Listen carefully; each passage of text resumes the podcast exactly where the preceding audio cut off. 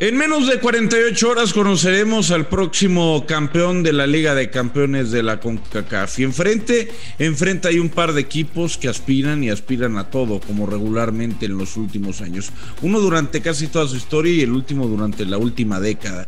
La realidad es que América y Monterrey se van a enfrentar mano a mano para ver quién representa a México en el Mundial de Clubes. Y aunque duela, a falta de ver el resultado, el amplio favorito para llevarse el título de la CONCACAF es nuevamente el conjunto americanista.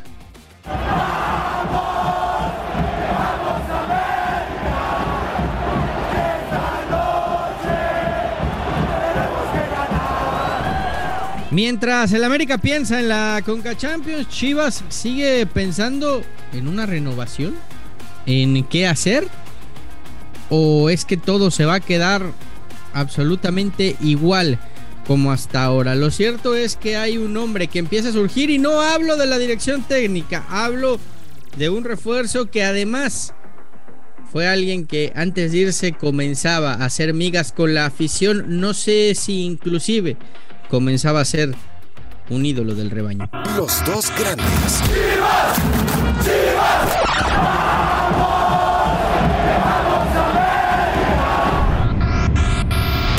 Con Fernando Ceballos y Raúl El Pollo Ortiz, exclusivo de Footbox.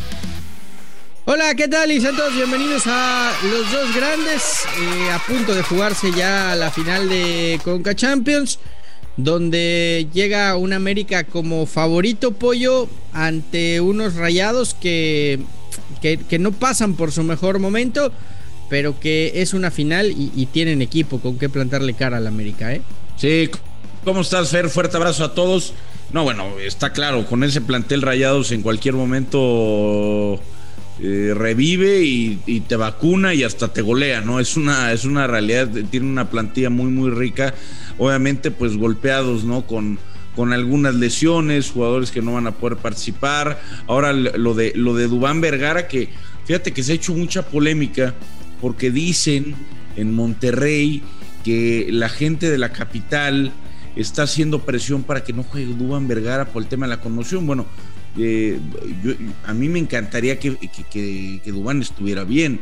Digo, no lo conozco, pero siempre voy a, preferir ver a un jugador no lesionado que sí lesionado. Pero después de lo que sucedió con el rodillazo en la nuca que se llevó, pues la, la, FIFA es muy clara, ¿no? En, en, el tema de las conmociones y sería una irresponsabilidad tanto de Dubán como de Monterrey, como de la Liga de Campeones de CONCACAF, que se permitiera que jugara, ¿no? Eh, diría lo mismo si hubiera sido un jugador del América, que dicho sea de paso, también tiene algunos jugadores que no están al 100, ¿no? Como, como Pedro Aquino, que es fundamental, Bruno Valdés, eh, Cáceres también está un poco tocado, son los tres jugadores que están en duda, hoy se va a hacer una última prueba a estos elementos para ver si pueden jugar mañana.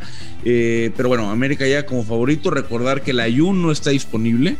Y, sería un caso raro, Fer, porque si gana Monterrey, él pues, se lleva medalla de campeón. Pero si gana Monterrey, él no puede jugar el Mundial de Clubes. Y al revés, bueno, si, si juega con el América, él no se puede jactar de ser campeón de la, de la CONCACAF. Digo, en su palmarés no podrá quedar y, será el perdedor. Un, caso muy particular, pero bueno, de estos que suceden en, en el fútbol. América llega como favorito, a ver qué pasa. Hola, mi nombre es Rogelio Funes Mori, soy jugador de Radiados. Queremos que nuestros valores radiados estén presentes en la vida y en la cancha, con acciones que beneficien a la sociedad, al planeta y a las futuras generaciones. Participa en nuestra dinámica y juégate por el planeta. Así como Funes Mori, descarga la app de Persus y juégatela por el planeta.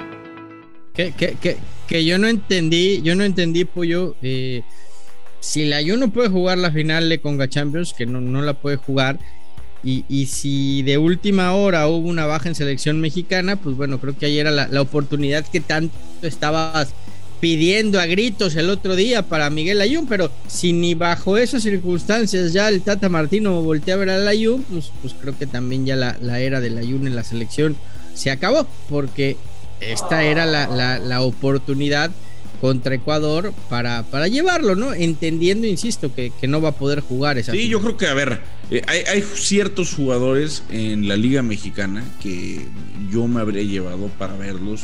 Es más, incluso te digo, aunque viene regresando a la lesión, yo me hubiera llevado a Fernando Navarro, ¿no?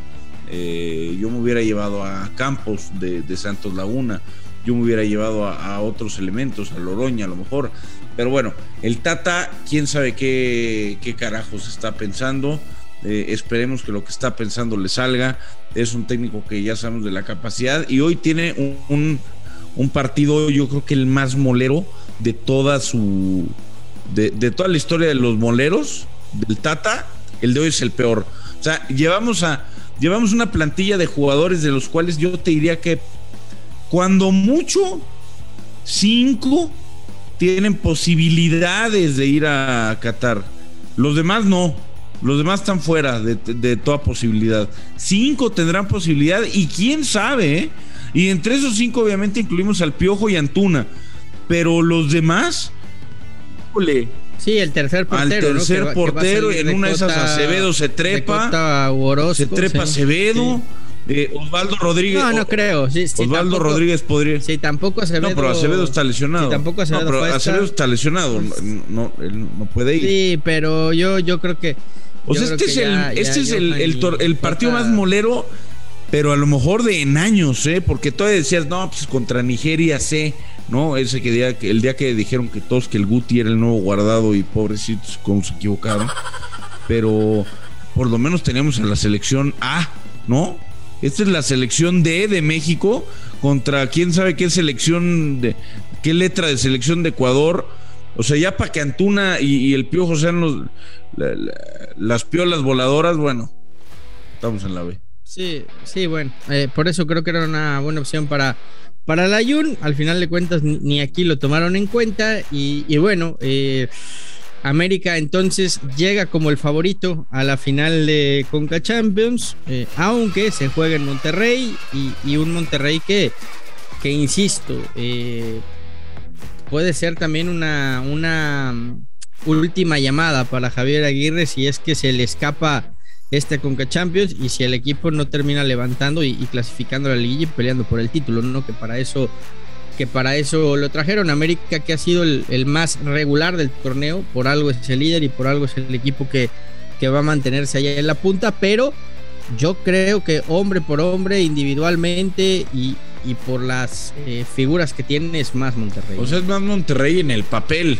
Pero mira, a mí me pasa, a mí me pasa con Monterrey algo, no, en el funcionamiento colectivo, ¿no? Desde hace muchos años, bueno, desde hace algunos años, yo he pensado que Monterrey pues, es el, plantel, eh, pues el mejor plantel de México, ¿no? Junto con Tigres. Pero por alguna razón, los jugadores tienen más cartel del que a lo mejor deberían. O sea, volteas a ver un once a lo mejor con Funes Mori, Maxi Mesa, Campbell, Dubán, Craneviter, dices, no, estos vuelan. Y los ves en la cancha y la realidad es que no vuelan. Y la realidad es que con el Vasco se han quedado cortos y el Vasco se ha quedado corto.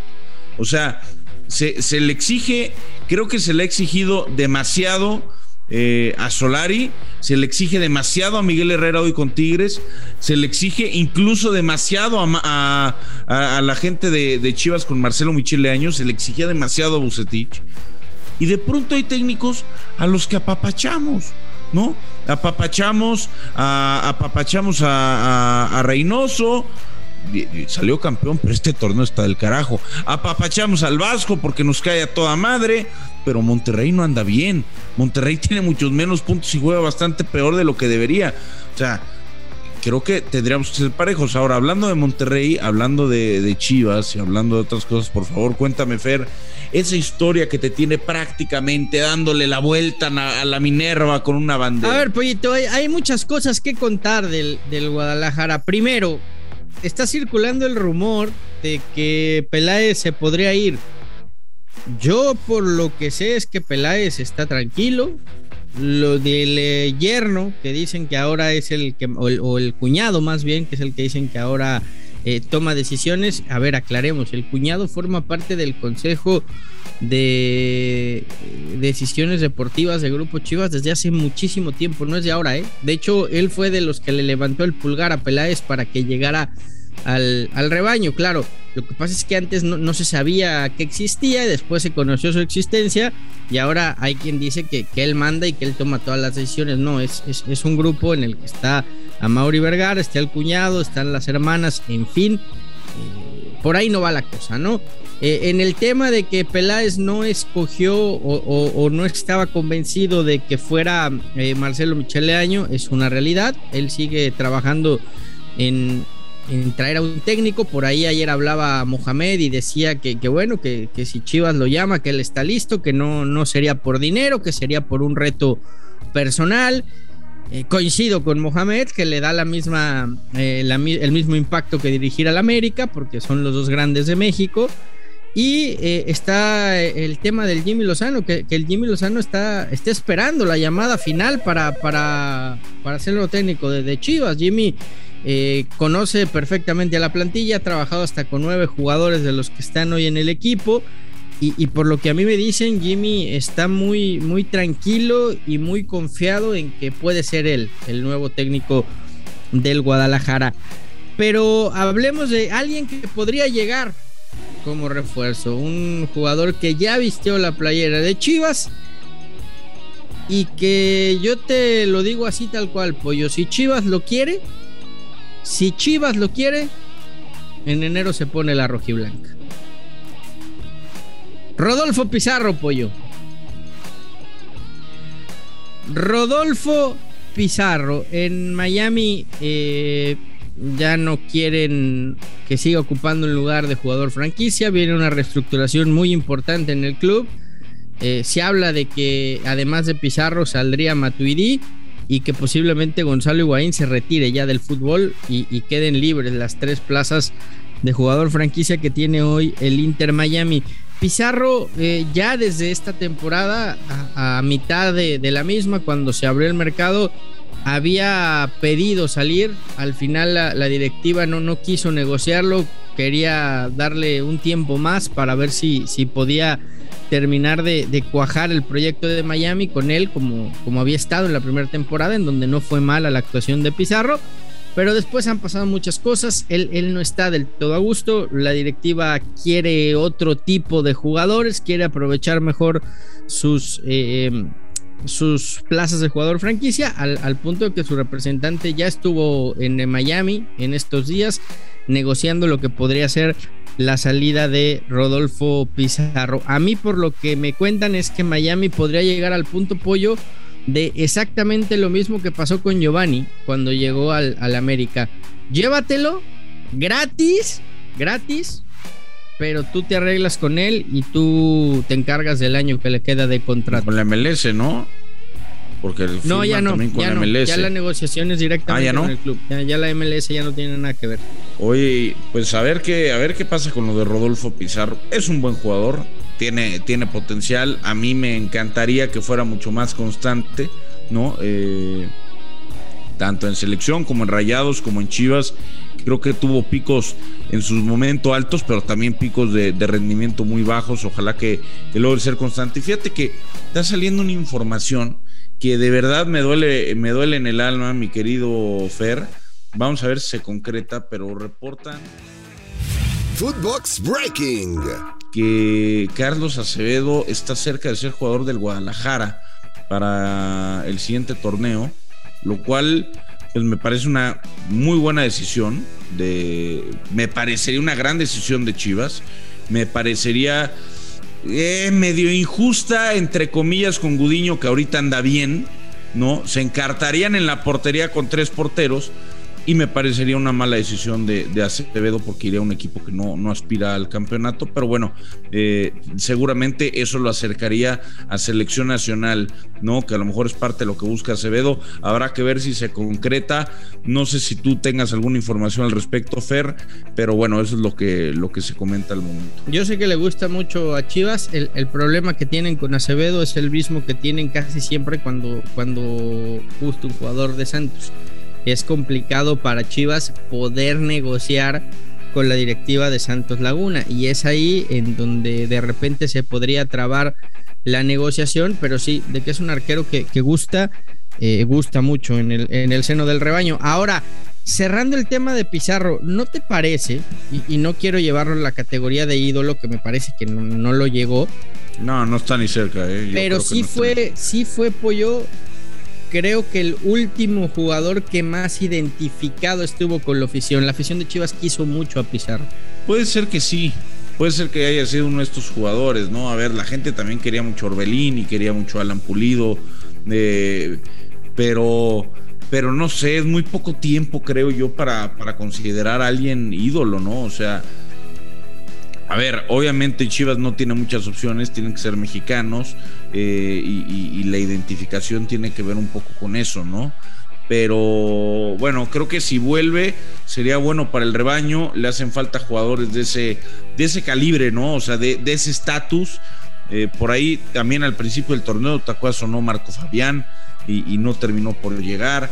Es decir, esta clase de jugadores vienen bien, eh, necesitan experiencia, pero experiencia que funcione, no la experiencia de, Oribe Peralta, que dicho de paso, seguramente eh, en el grupo cae espectacular, porque Oribe es un tipazo, pero futbolísticamente pues, ya está para la Liga de Veteranos, para la Liga de, de, solteros.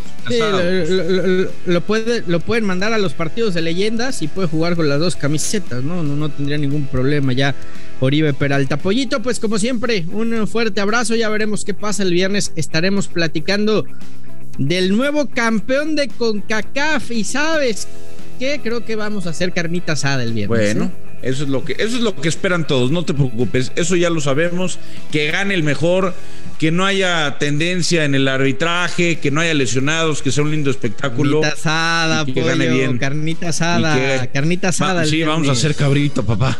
Vamos a hacer cabrito. Sí, vamos a hacer cabrito. TQM. Carnita asada el viernes, pollito. Ya, ya, ya estamos prendiendo el asador. Y gracias a ustedes también por acompañarnos en esto que fue Los Dos Grandes, un podcast exclusivo de Footbox.